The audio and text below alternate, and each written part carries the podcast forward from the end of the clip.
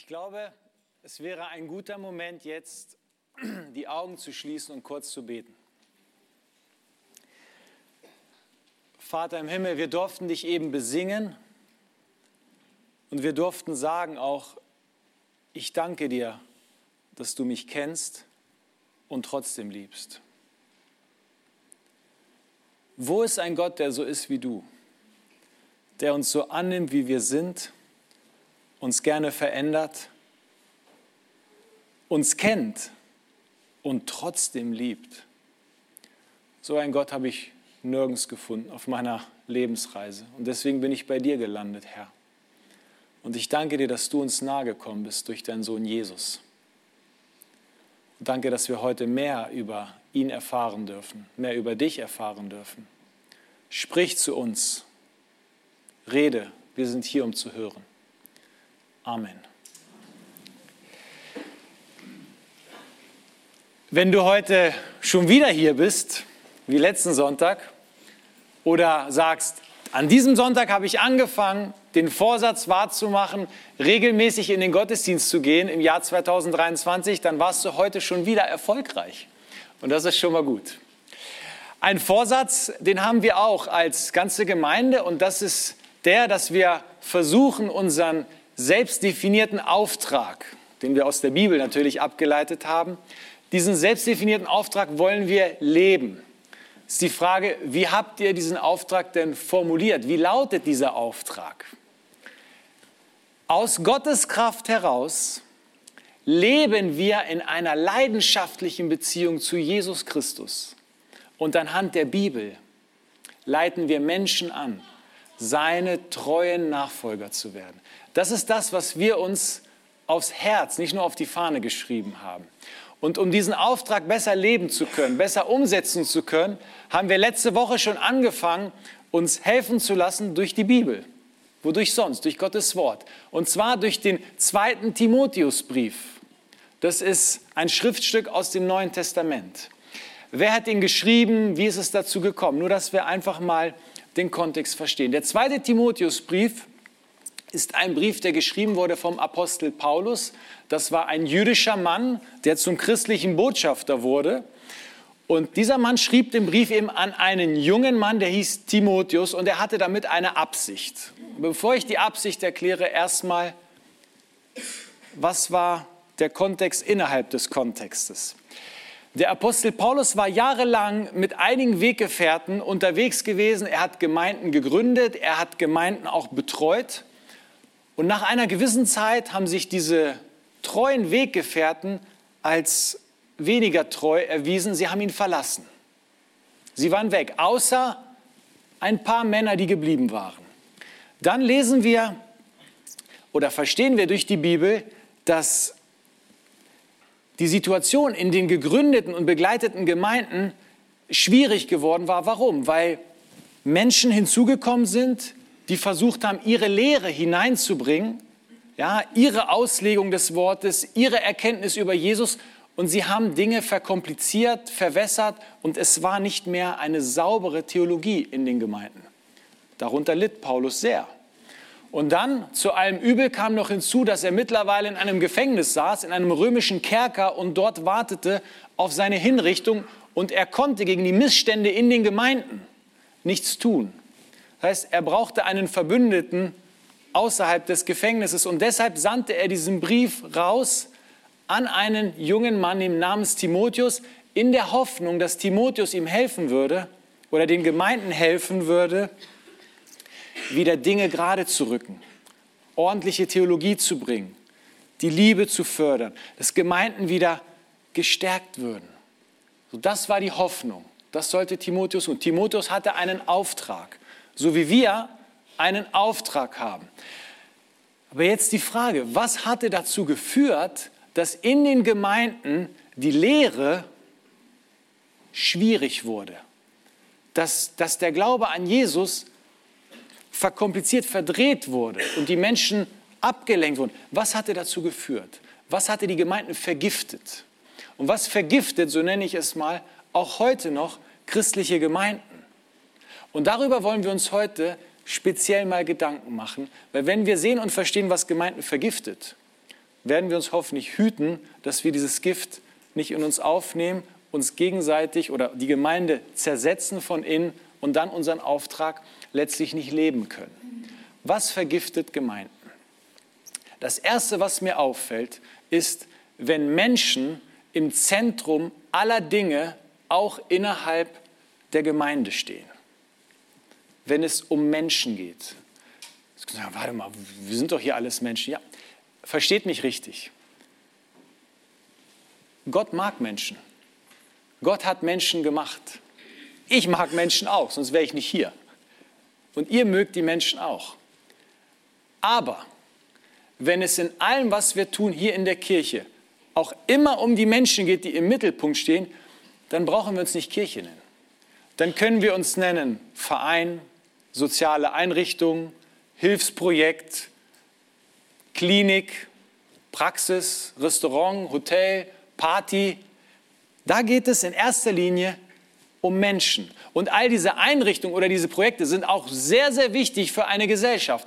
Aber Kirche sollte sich auf jeden Fall unterscheiden dürfen von diesen Einrichtungen, damit nicht ständig der Mensch im Mittelpunkt steht. Warum? Weil Menschen verletzen. Menschen sorgen nicht dauerhaft für dein Lebensglück. Menschen werden dich irgendwann verlassen. Gott enttäuscht nicht. Gott lässt dich nicht allein. Gott wird für immer für dich sein. So. Gott kann Dinge geben. Und Gott tut Dinge, die der Mensch nicht kann. Und deswegen geht es hier in erster Linie nicht darum, dass wir kommen, um Menschen in den Mittelpunkt zu stellen oder Menschen zu begegnen. Wir kommen, um Gott in den Mittelpunkt zu stellen und Gott zu begegnen. Warum ist das so wichtig? Unser Herz, unsere Seele braucht auch mal einen menschfreien Raum.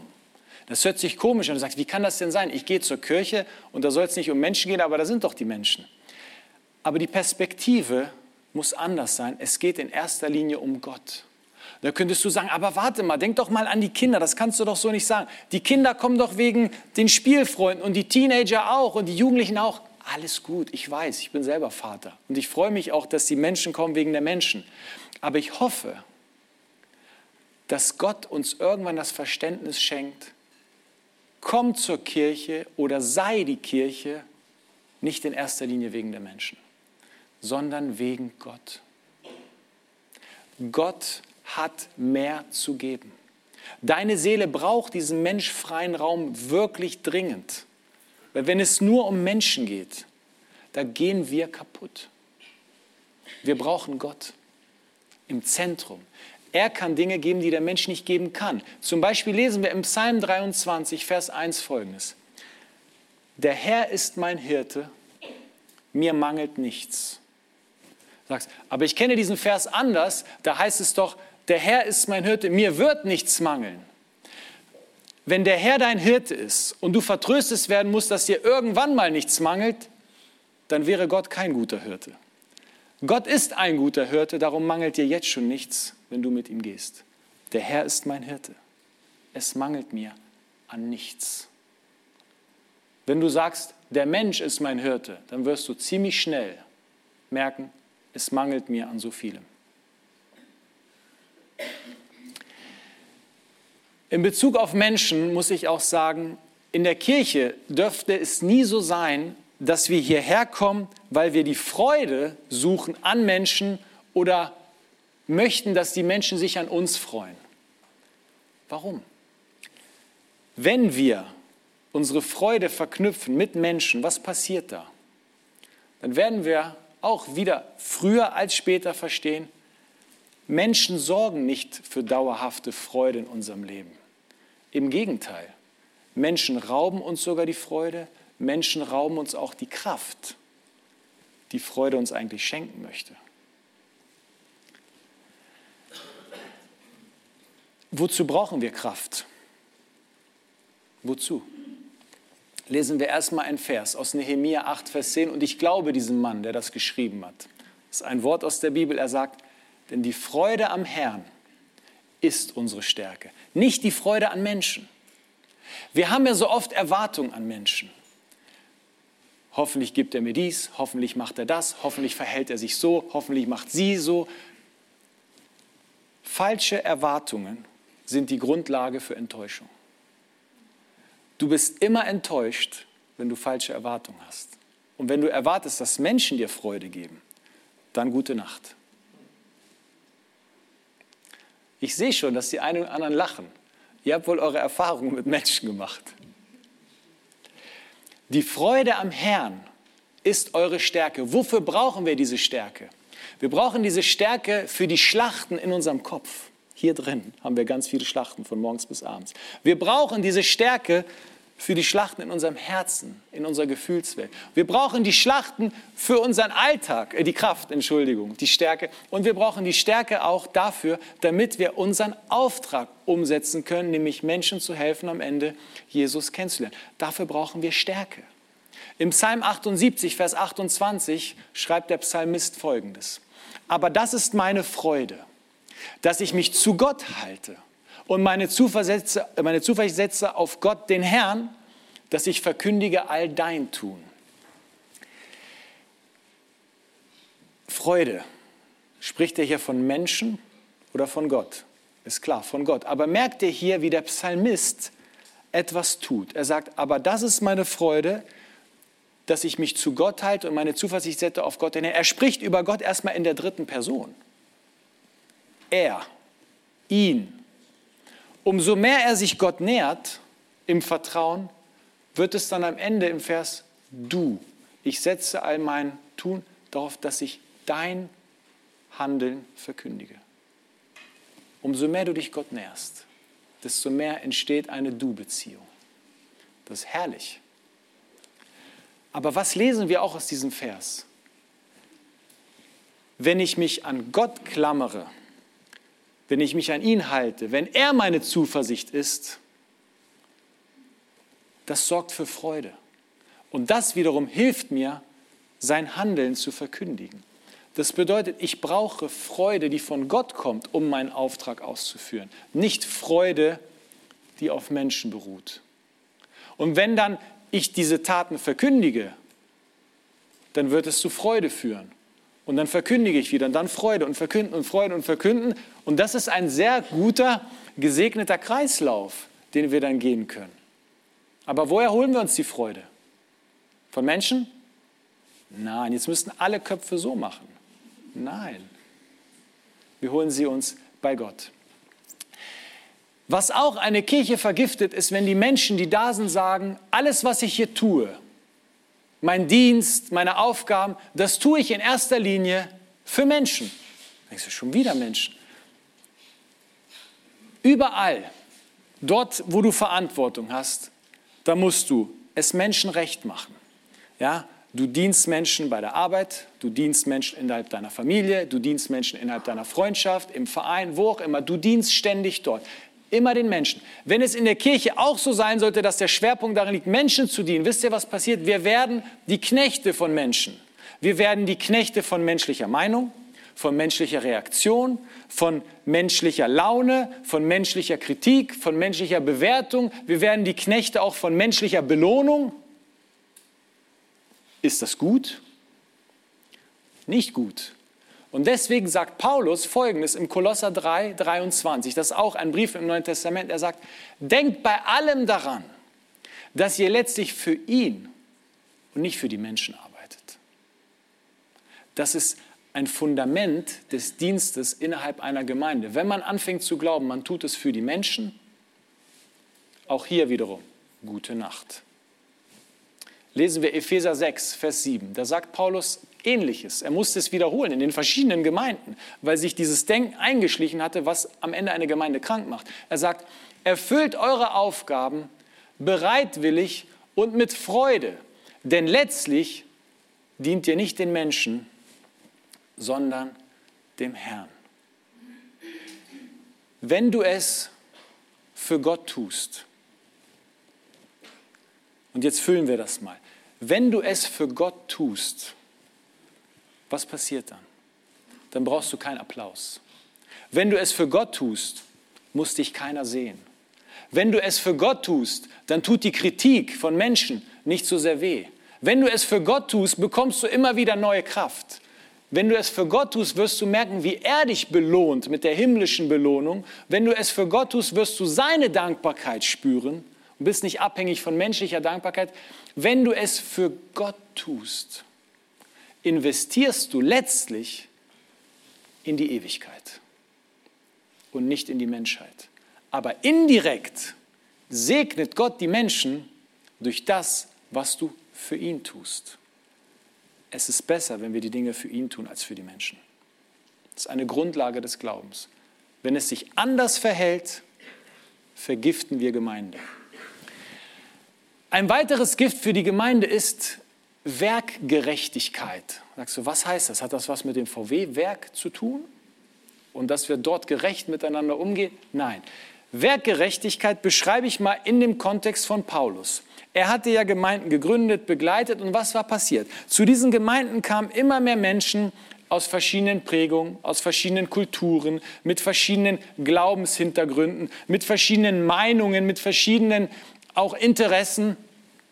Und sie kamen in diese Gemeinden und gerade die jüdischen, die jüdisch geprägten Menschen, die Jesus fanden, die hatten so eine besondere Art und Weise, dass sie den Christen, die aus den Heidenvölkern stammten, also Heidenvölker ist jetzt nicht negativ gemeint, sondern die nicht jüdisch waren, die nannte man Heiden.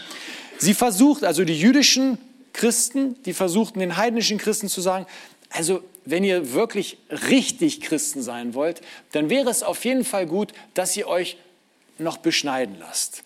Und wenn ihr wirklich Christen sein wollt, dann wäre das gut, dass ihr auch unsere jüdischen Feiertage haltet, dass ihr unsere Zeremonien haltet, dass ihr unsere alten Traditionen wertschätzt, dass ihr an den mündlich überlieferten Gesetzen festhaltet, all die Dinge, die so im Raum stehen, jeder weiß sie, sie sind nirgendwo verschriftlich, aber halt alle versuchen sich dran zu halten und ihr lieben Heidenchristen, wenn ihr versucht, all das zu halten, dann dann werdet ihr Gott so richtig gefallen. Ja, und ihr dürft auch nicht vergessen, es ist schon wichtig, haben sie ihnen wahrscheinlich gesagt, dass ihr auch ein bisschen versucht, euch die Gnade Gottes zu erarbeiten. Ihr müsst Gott schon irgendwo gefallen mit eurem Handeln. Ihr müsst euch anstrengen. Ist doch kein Geschenk. Gott, Gott macht doch keine Geschenke. Du musst es dir erarbeiten. Dieses Denken hatte sich festgesetzt in den Köpfen mancher Leute. Und Paulus musste das klarstellen und sagen, nein, nein. Gnade, Vergebung, Errettung, ewiges Leben, Neuanfang, das kannst du dir nicht erarbeiten. Und wenn du hergekommen bist heute wie ein Bettler und sagst, Gott, ich bin zum ersten Mal hier, ich brauche dich, aber ich habe nichts zu bieten. Herzlich willkommen, du bist genau richtig. Du bist genau richtig. Der Apostel Paulus beschreibt das so. Epheserbrief, auch ein Brief, den er geschrieben hat, Kapitel 2, die Verse 8 bis 9. Da sagt er, noch einmal, er verschwendet hier keine Worte, wenn er sagt noch einmal, dann muss er wohl etwas sehr, sehr deutlich machen, weil Leute das nicht glauben wollten, weil Leute es anders haben wollten, weil Leute, er sagt noch einmal, durch Gottes Gnade, das ist ein Geschenk, seid ihr gerettet und zwar aufgrund des Glaubens. Das ist das, was wir erbringen müssen. Glauben, Vertrauen. Ihr verdankt eure Rettung also nicht euch selbst. Nein, sie ist Gottes Geschenk. Sie gründet sich nicht auf menschliche Leistungen, sodass niemand vor Gott mit irgendetwas groß tun kann, prahlen kann. Also ich habe mir die Gnade selbst erarbeitet. Nein.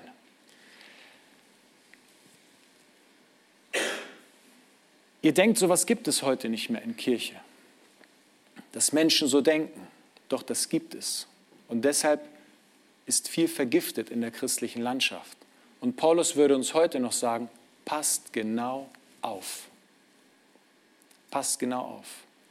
Und wenn du etwas tun willst für deine Errettung, es ist einfach Glaube und Verstehen. Und jetzt brauche ich euch, jetzt müssen wir ein bisschen Sport machen heute in der Kirche, aber nur so Daumensport. Mach mal so. Am besten mit deiner linken Hand. Die meisten sind Rechtshänder, also ich trainiere euer Gehirn jetzt. Linke Hand. Wenn ich durch Gott den Vater verstehen darf, dass Gott der Sohn, und jetzt machst du einmal so, jetzt berührst du mal deinen linken Daumen und sagst, durch Gott den Sohn ist mir meine Sünde heute vergeben. Das steht für heute. Meine Sünde ist vergeben. Und jetzt nimmst du mal deinen Zeigefinger und hältst ihn nach links. Nach links. Also, meine Sünde ist vergeben heute. Meine Vergangenheit ist erlöst. Und jetzt den Mittelfinger nach vorne, nicht nach oben, nach vorne. Meine Zukunft ist gesichert. Meine Sünde ist vergeben, meine Vergangenheit ist erlöst, meine Zukunft ist gesichert. Danke. Wenn wir das verstehen, aufgrund des Glaubens, dann haben wir ganz viel verstanden. Und wenn wir das verstehen, dann ist die einzig richtige Reaktion darauf zu sagen, Gott Vater, ich danke dir für Gott Sohn, für Jesus und lieber Gott Heiliger Geist, hilf mir, dass ich die Gnade des Vaters nicht mit Füßen trete, dass ich nicht immer wieder bewusst in Sünde falle und Gott dazu zwinge, den Vater mir durch Jesus vergeben zu müssen.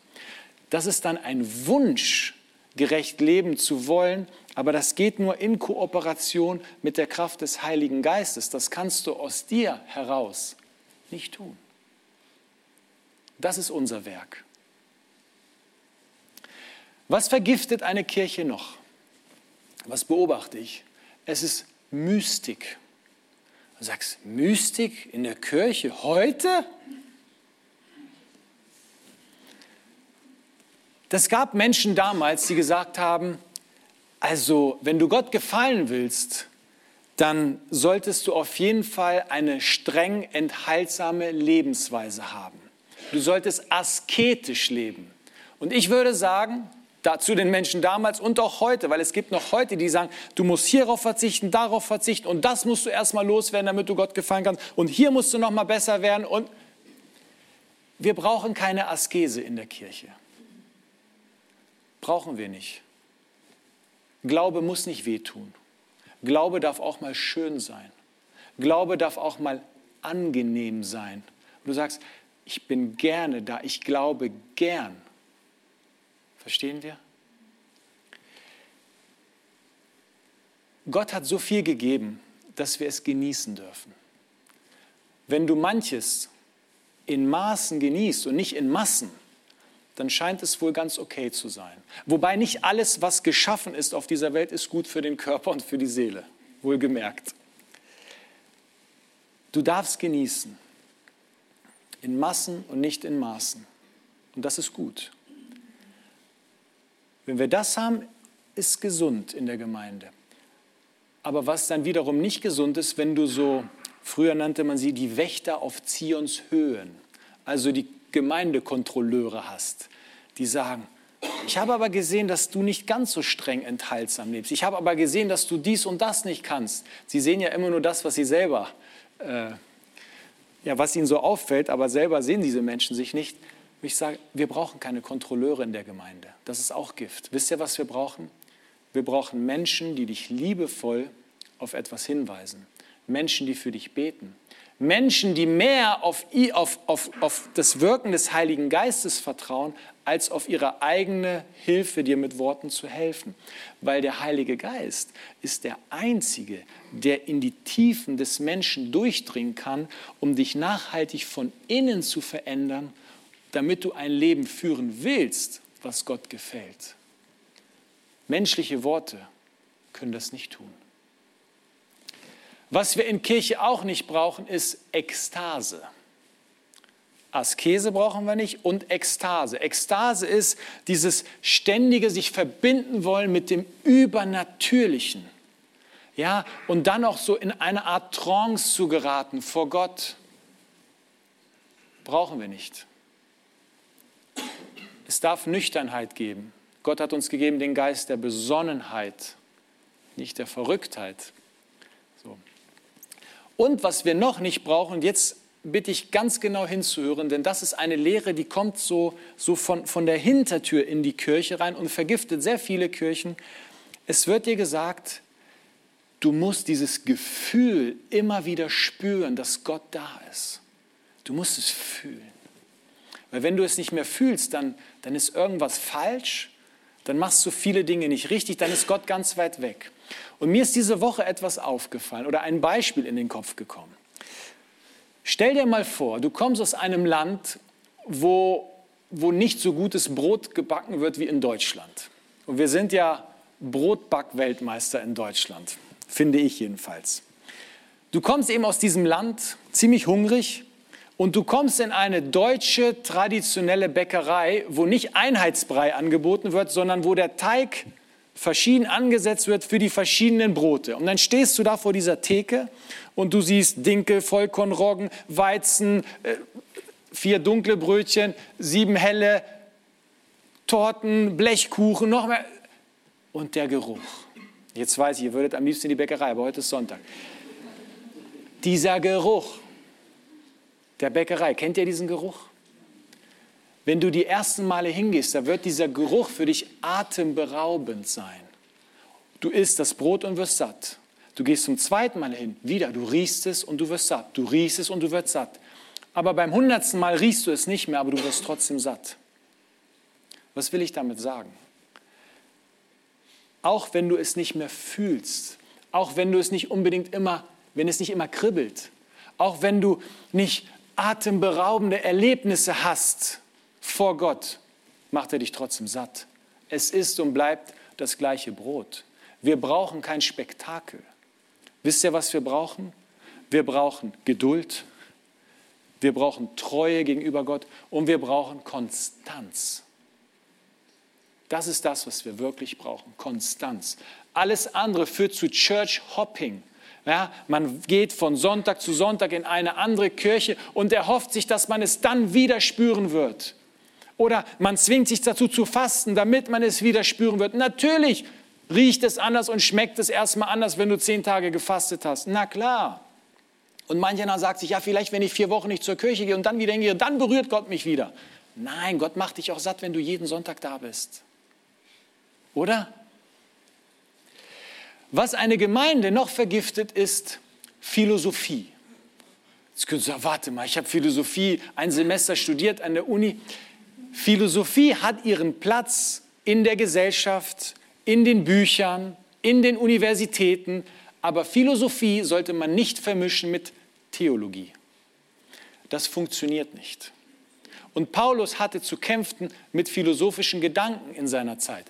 Da gab es zum Beispiel die Epikureer, ja, die traf er da in, in Athen. Und die Epikureer, die sagten, hab Spaß am Leben und mach dir keine Gedanken. Passt nicht ganz zur Bibel. Hab Spaß am Leben und mach dir keine Gedanken, denn solange der Tod nicht ist, bist du. Wenn der Tod dann ist, bist du nicht mehr. Also mach dir keine Gedanken, hab Spaß am Leben. Mhm, okay. Dann gab es die Stoiker. Und die Stoiker sagten, hey, finde dich mit deinem Umfeld ab und mach das Beste draus. Heute würden die jungen Leute sagen, YOLO, you only live once, du lebst nur einmal. Hey, ist doch schön, machen wir. Die Bibel sagt nicht, dass wir nur einmal leben. Die Bibel sagt, dass es für die, die glauben, nach diesem Leben weitergehen wird.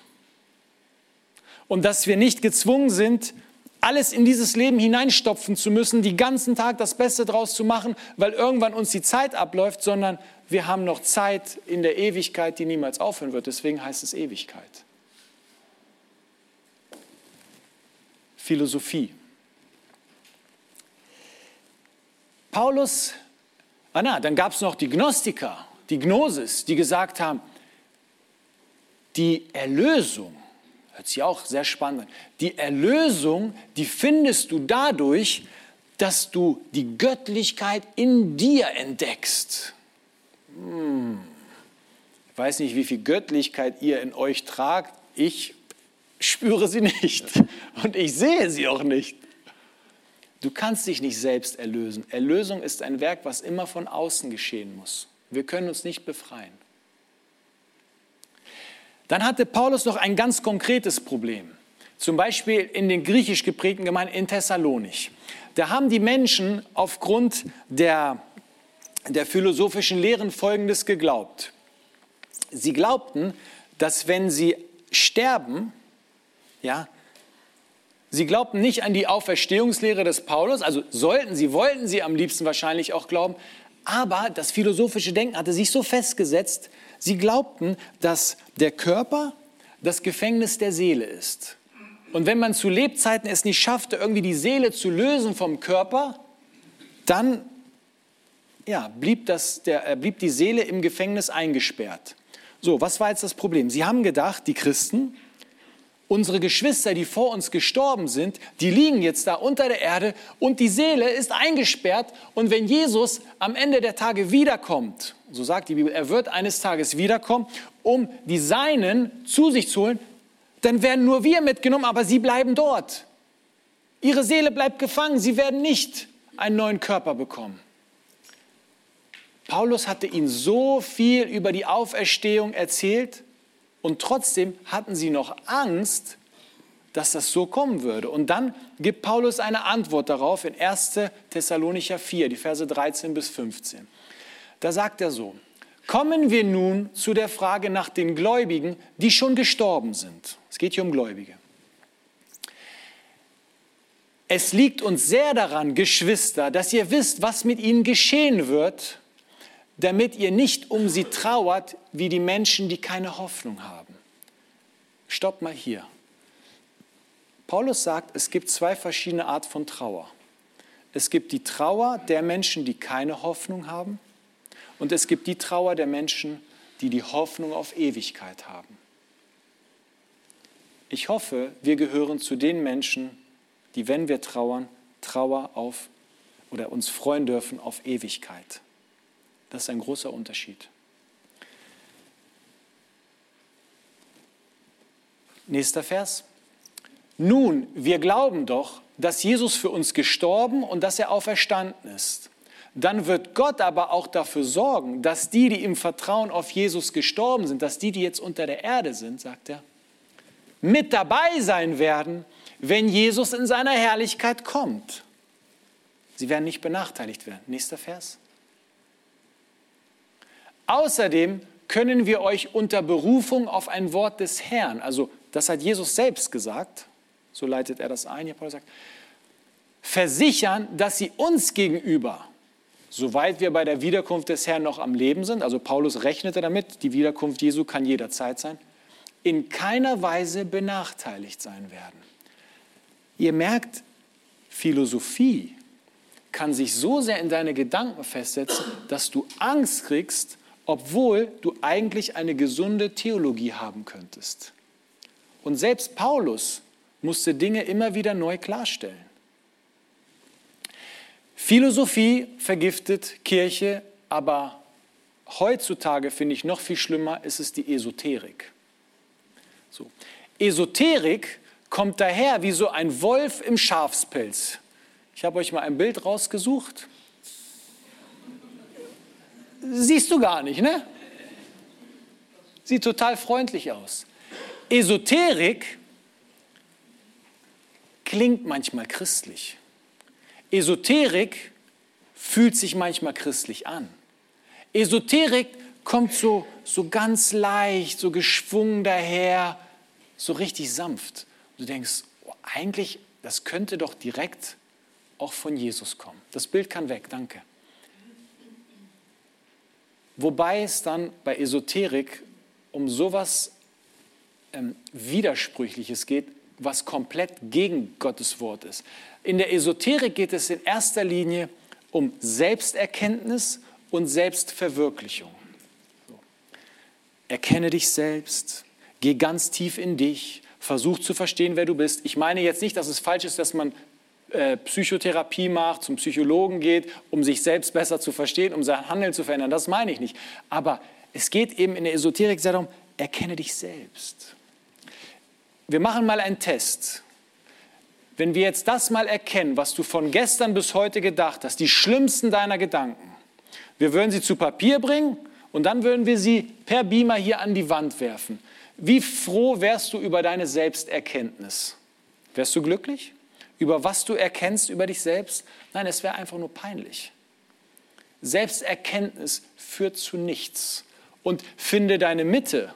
Entschuldigung, wenn ich mich darüber lustig mache, aber finde deine Mitte ist auch wiederum, du suchst die Hilfe und die Mitte nur in dir selbst. Wenn du dir selbst helfen könntest, bräuchtest du nicht in deine Mitte gucken. Hilfe kommt oft von außen. Und dann geht es um Selbstverwirklichung. Wie glücklich und wie erlöst und erfüllt sind denn all die Menschen, die sich selbst verwirklicht haben, die all ihre Träume umsetzen konnten? Suchen sie nicht mehr nach Sinn? Suchen sie nicht mehr nach Erfüllung, nach Freude? Doch suchen sie. Das heißt, Selbstverwirklichung hilft auch nicht wirklich. Was hilft denn wirklich? Gotteserkenntnis statt Selbsterkenntnis und die Umsetzung des Willen Gottes. Ich erkläre das mal. Wenn du Gott erkennst, mehr und mehr, dann willst du mehr und mehr in das Bild seines Sohnes Jesus verwandelt werden. Und das verändert dich von innen heraus nachhaltig, aber nicht, wenn du dich selbst erkennst. Das führt nirgendwo hin. Gottes Erkenntnis ist der große Schlüssel. Und nicht Selbstverwirklichung, sondern dass wir versuchen, den Willen Gottes zu verwirklichen, weil das führt zur Erfüllung. Da gibt es eine Verheißung in Matthäus 6,33, die haben wir nicht hier, aber da sagt die Bibel, Suche zuerst das, was Gott wichtig ist. Trachte nach seiner Gerechtigkeit, nach all dem, was ihm wirklich wichtig ist. Und er wird dir geben, was du brauchst. Er wird dir Erfüllung schenken. Dinge werden dir zufallen. Suche nicht in dir und verwirkliche nicht dich selbst. Esoterik ist ganz gefährlich. Auch wenn sie so sanft klingt und sehr angenehm daherkommt, ist eine der größten Lügen unserer Zeit. Aber Esoterik hat sich in Kirche eingeschlichen. Ja, du bist einigermaßen schon wie Gott, sagen dir manche. Warum? Ja, weil du bist doch ein Geschöpf Gottes. Und wenn du ein Geschöpf Gottes bist, dann, dann bist du doch selber irgendwo Gott. Weil, habe ich mal gehört, wenn sich zwei Hunde paaren, entsteht ein Hund. Wenn Gott etwas schafft nach seinem Bild, dann ist es ein Gott. Das ist krank. Ich muss nur in den Spiegel gucken, dann sehe ich, ich bin kein Gott. Wenn ich den Zerfall meines Körpers sehe, ich bin kein Gott. Und es ist gut so, dass ich nicht Gott bin, sondern jemand anders. Oder? Was vergiftet eine Kirche noch? Kommen wir zum letzten Punkt. Lieblosigkeit.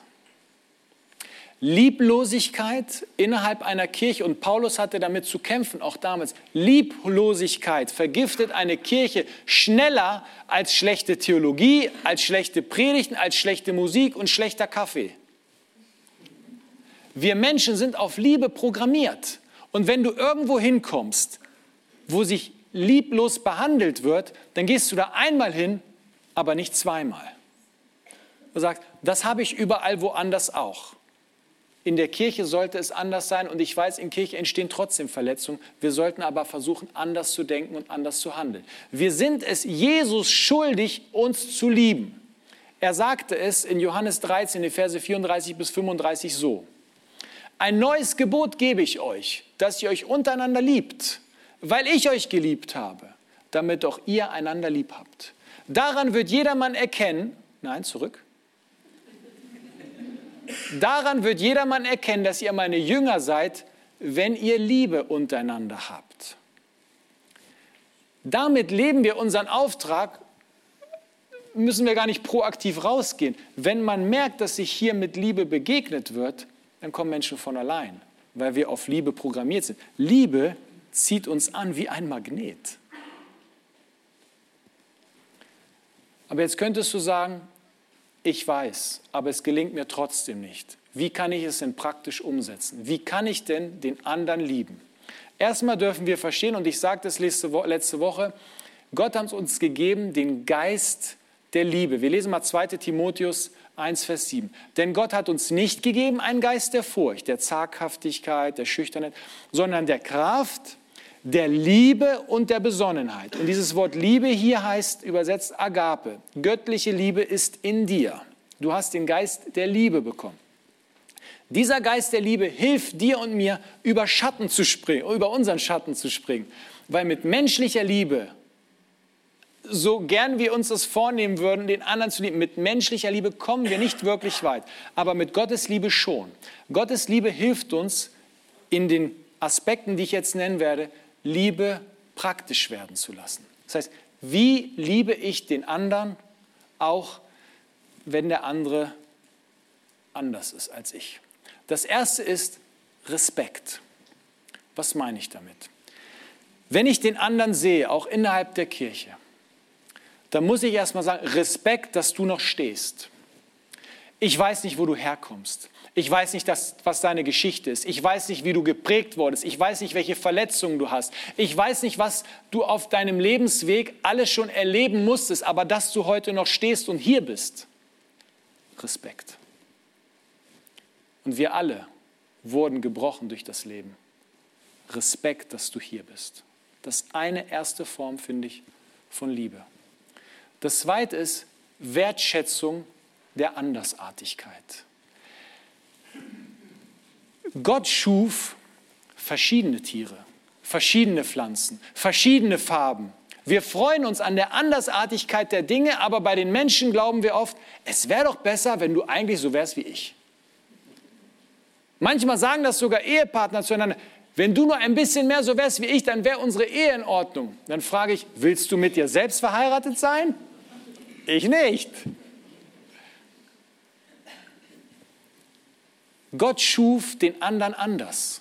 Wir sind jeder ein Teil, der wertvoll ist, damit das Ganze hier zusammengefügt werden kann. Aber es ist gut, dass du sensibel bist, der andere gröber. Der andere ist ein Computerfreak, der andere ist ein menschenorientierter Typ. Jeder ist irgendwo anders und das ist gut. Und dass wir das wertschätzen, da brauchen wir den Blick des Heiligen Geistes, weil normalerweise denken wir ja wirklich, ach, du bist so anders, du bist so speziell. Nein, es ist gut, dass du anders bist. Ich freue mich darüber, ich wertschätze das. Das ist eine Form von Liebe. Dann ist eine weitere Form von Liebe Toleranz. Toleranz wird leider in den Medien sehr verdreht wiedergegeben. In den Medien wird gesagt, Toleranz ist, der andere sagt was, ja, am besten du machst es auch. Das ist doch tolerant, wenn wir das alles übernehmen. Nein, das ist keine Toleranz, das ist falsch. Toleranz ist, du hast eine Meinung, die du äußern darfst, ich habe eine Meinung, die ich äußern darf und ich lasse deine Meinung stehen, auch wenn ich nicht unbedingt damit einverstanden bin. Ich lasse es stehen. Ich muss deine Meinung nicht übernehmen und du meine nicht. Aber wenn ich merke, dass der andere eine Schieflage hat, dann lade ich den Heiligen Geist ein, der dem anderen zeigt, wo seine Schieflage ist. Damit bekämpfe ich das Problem. Aber tolerant bin ich erstmal, ich lasse dich stehen aber ich lasse es vor Gott so nicht stehen, weil ich bete. Und das ist der Schlüssel, um dem anderen zu helfen. Eine andere Form von Liebe ist Wohlwollen. Ich freue mich darüber, dass Gott dich beschenkt. Ich freue mich darüber, dass deine Ehe vielleicht besser läuft als meine. Ich freue mich, dass du mehr Kinder hast als ich. Ich freue mich, dass du gesegneter, begabter, dass du... Ich freue mich darüber, weil Neid bringt mir gar nichts. Wir denken ja oft oder wir verbittern manchmal, weil wir glauben, Gott hat uns bei der, bei der Vergabe der Gaben vergessen. Und dann sagen, ich habe so wenig, der andere hat so viel. Nein, jeder hat nach dem Maß bekommen, wie Gott das einem zuteilt.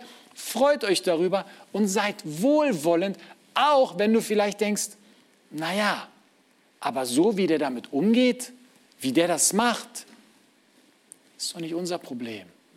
Gott macht doch keine Fehler. Also freuen wir uns und sind wohlwollend. Das andere ist, Form von Liebe ist, dass wir dem anderen Segen wünschen. Ich muss nicht mit allem einverstanden sein, was du machst, aber trotzdem wünsche ich, dass Gott dich segnet. Weil wenn Gott dich sieht und Gott dich segnet, dann bist du in den besten Händen. Und ich, ich will auch diejenigen segnen im Glauben, im Gebet, mit denen ich nicht einverstanden bin. Weil wenn Gott sie dann segnet, vielleicht kriege ich was ab vom Segen. Wenn ich sie nicht segne, im Namen Jesu, kriege ich gar nichts ab. Bleibe ich allein mit meinen negativen Gedanken, ist doch nicht gut. Ich segne dich im Namen Jesu und freue mich. Und ganz wichtig, Ich gestatte es Gott, jemanden zu gebrauchen im Segen, mit dem ich nicht einverstanden bin. Gott darf das. Gott darf jemanden gebrauchen, auch wenn wir das nicht so gut finden. Vergebung. Das können wir erstmal ausbilden. Vergebung. Jetzt könntest du sagen, bei allem bisher gehe ich mit. Aber bei der Vergebung mache ich zu, bitte beende jetzt. Sowieso schon lang genug geredet. Vergebung geht nicht. Nein, will ich nicht. Was ist denn Vergebung? Vergebung ist oft, wenn dieses Wort klingt, kriegen wir Panik. Weil wir dann sagen, wenn ich vergebe, dann muss ich den anderen wieder ganz nah an mein Leben ranlassen, dann müssen wir uns sofort wieder versöhnen, dann muss alles so werden wie vorher und vielleicht sogar noch besser. Nein, Vergebung bedeutet erstmal, ich lasse die Sache ruhen. Ich hole sie nicht mehr, ich lege sie nicht mehr auf den Tisch. Ich lasse los. Ich erinnere dich nicht mehr dran. Ich vergebe dir. Weil das hilft dem anderen, das hilft dir. Das ist Liebe 1.0, so würde ich es mal sagen. Und da scheitern wir schon oft. Liebe 2.0 ist dann zu sagen, okay, nach der Vergebung kommt irgendwann der Versöhnungsprozess, aber das braucht Zeit. Ja, weil man muss sich ja sicher sein, dass die Verletzungen, die entstanden sind, nicht gleich wiederkommen. Das wären wir ja schön doof. Deswegen, wir lassen uns abhalten von diesem Versöhnungsgedanken. Nein, vergeben dürfen wir. Das ist Befreiung, das ist Liebe. Und wenn in der Gemeinde auch innerhalb der sich mehr vergeben wird, viel besser. Damals, Paulus erlebt es, die Leute waren hart geworden. Braucht man nicht. Der letzte Punkt ist Hilfe. Hilfe ist praktische Liebe. Und wenn ich, dir, wenn ich weiß, dass man dir helfen sollte und ich helfe dir nicht, dann habe ich keine Liebe. Wenn ich dir nicht helfen kann, dann suche ich jemanden oder ich suche nach einer Lösung, damit dir geholfen werden kann. Hilfe ist Liebe. Es ist nicht kompliziert und deswegen habe ich versucht, das Ganze zu entromantisieren. Liebe sagen, oh, hier das mit dem Herzchen und den Schmetterlingen im Bauch. Nein, nein, Liebe ist mehr hier. Liebe ist eine Entscheidung. Liebe ist kein Gefühl. Das Gefühl ist schnell weg. Entscheidungen helfen uns, die nächsten Schritte zu gehen. Wenn wir das alles hören, dann wissen wir, wie Kirche perfekt funktioniert, ist klar. Ne? Es gäbe noch viele andere Gründe, viele andere Dinge aufzuzählen, die eine Gemeinde vergiften, machen wir heute nicht. Aber wir verstehen, dass der Timotheus durch diesen Brief, den er von Paulus bekam, vor einer Mammutaufgabe stand, denn in den Gemeinden war Gift. In den Gemeinden musste wirklich groß aufgeräumt werden. Aber woher sollte dieser junge Kerl, der schüchtern war, der sich selbst als zu jung empfand, woher sollte er die Kraft nehmen, die Dinge in den Gemeinden wieder in Ordnung zu bringen? Und durch den zweiten Timotheusbrief gibt Paulus ihm eine Anleitung, woher er Kraft nimmt und wie er diese Kraft in Anspruch nehmen kann. Und darüber werden wir uns dann Gedanken machen am 5. Februar, wenn ich wieder dran bin, weil wir ja auch Kraft brauchen und eine Kraftquelle für unseren Gemeindeauftrag. Amen.